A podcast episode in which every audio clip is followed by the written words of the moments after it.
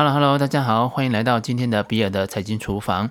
呃，今天呢，我们要为大家呢开箱的这本新书是好懂秒懂的财务思维。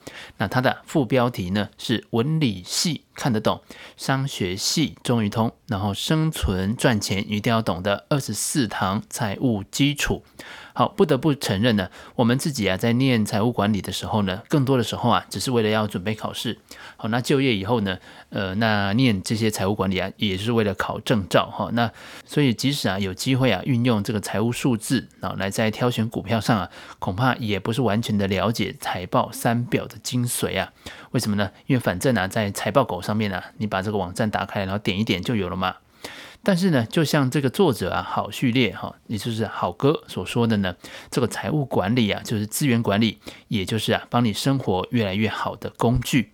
它跟你的工作啊，跟你的人生呢，其实是密不可分的。所以啊，即使你没有任何的财务背景，那你更应该要来了解以及呢，具备财务思考的能力。好，这本书啊，大概有十二万字，那我将会利用两集的节目的时间来解说书中的精华。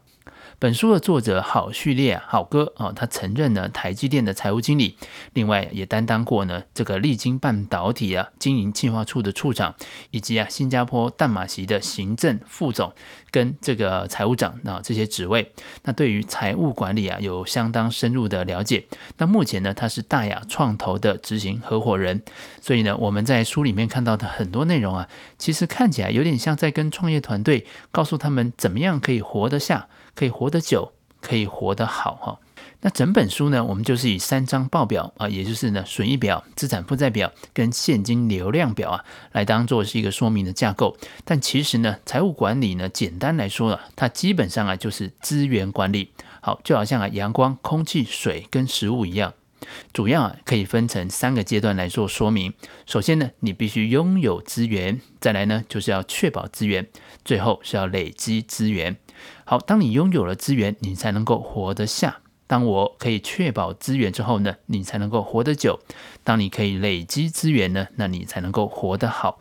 所以举例来说啊，就像我们常喝的水，那如果没有水的话呢，那你可能会危及到你的性命的。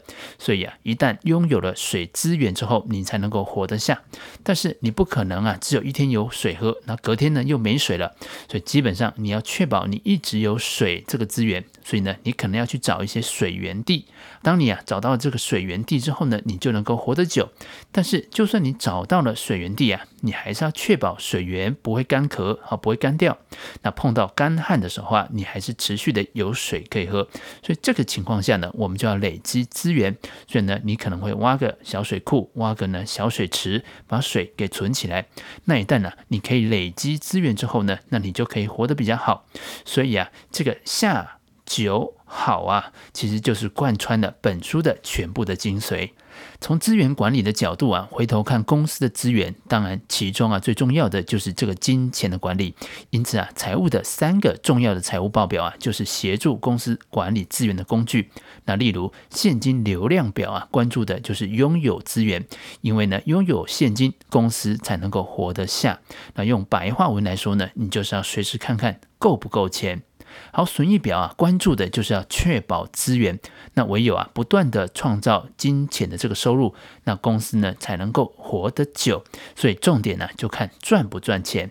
而资产负债表呢，它关注的是累积资源，因为啊，只有一直能获利，而且呢持续的累积，才能够真正活得好。那公司的累积啊越多，也就越值钱。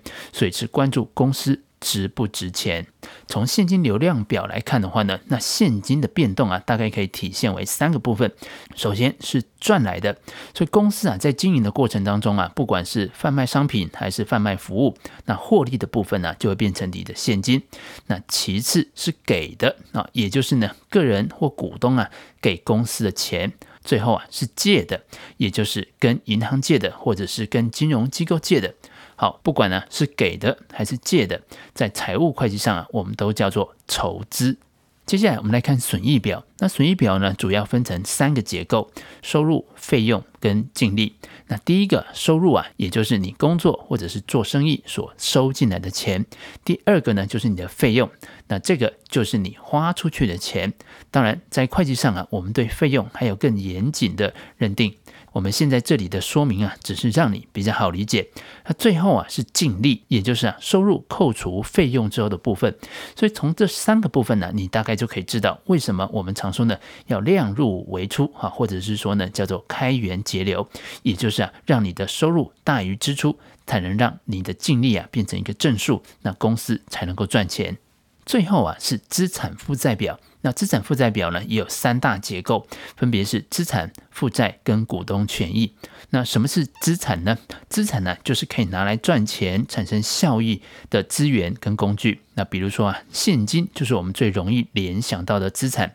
那其他还包含了像存货啊、半成品啊，以及机器设备等等，都是用来帮助我们做生意，然后呢赚钱的。那这些都是资产。那这个资产是怎么来的呢？主要有两个来源。首先呢是给的哈，或者是赚的，那这也就是股东权益。那另外啊就是借来的，那这个就是负债。好，我们先来看看股东权益哈。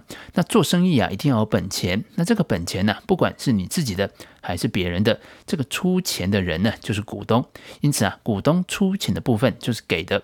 当然啊，股东就是希望呢，这个出钱能够回收。所以当公司赚钱之后啊，分红给股东，还剩下的留在公司的部分呢，那这个部分就是赚来的。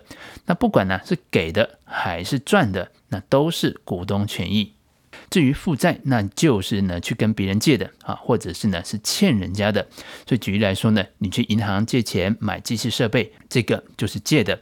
当然，在做生意的过程当中啊，免不了你有可能收了供应商的货，但是呢还没有付钱，那这个部分呢就是你欠的。但是啊，不论是借的还是欠的，这最终啊都是要还的。但如果呢负债能够创造出更多的收入，在未来还掉这笔负债之后，公司还能够赚得更多。带来更高的股东权益，那这个就是一个好负债。当然，相对来说啊，如果不能创造更多的价值，那就是一个坏的负债。当我们把这个资产扣掉负债之后的股东权益啊，就真正的代表了实质的公司的价值。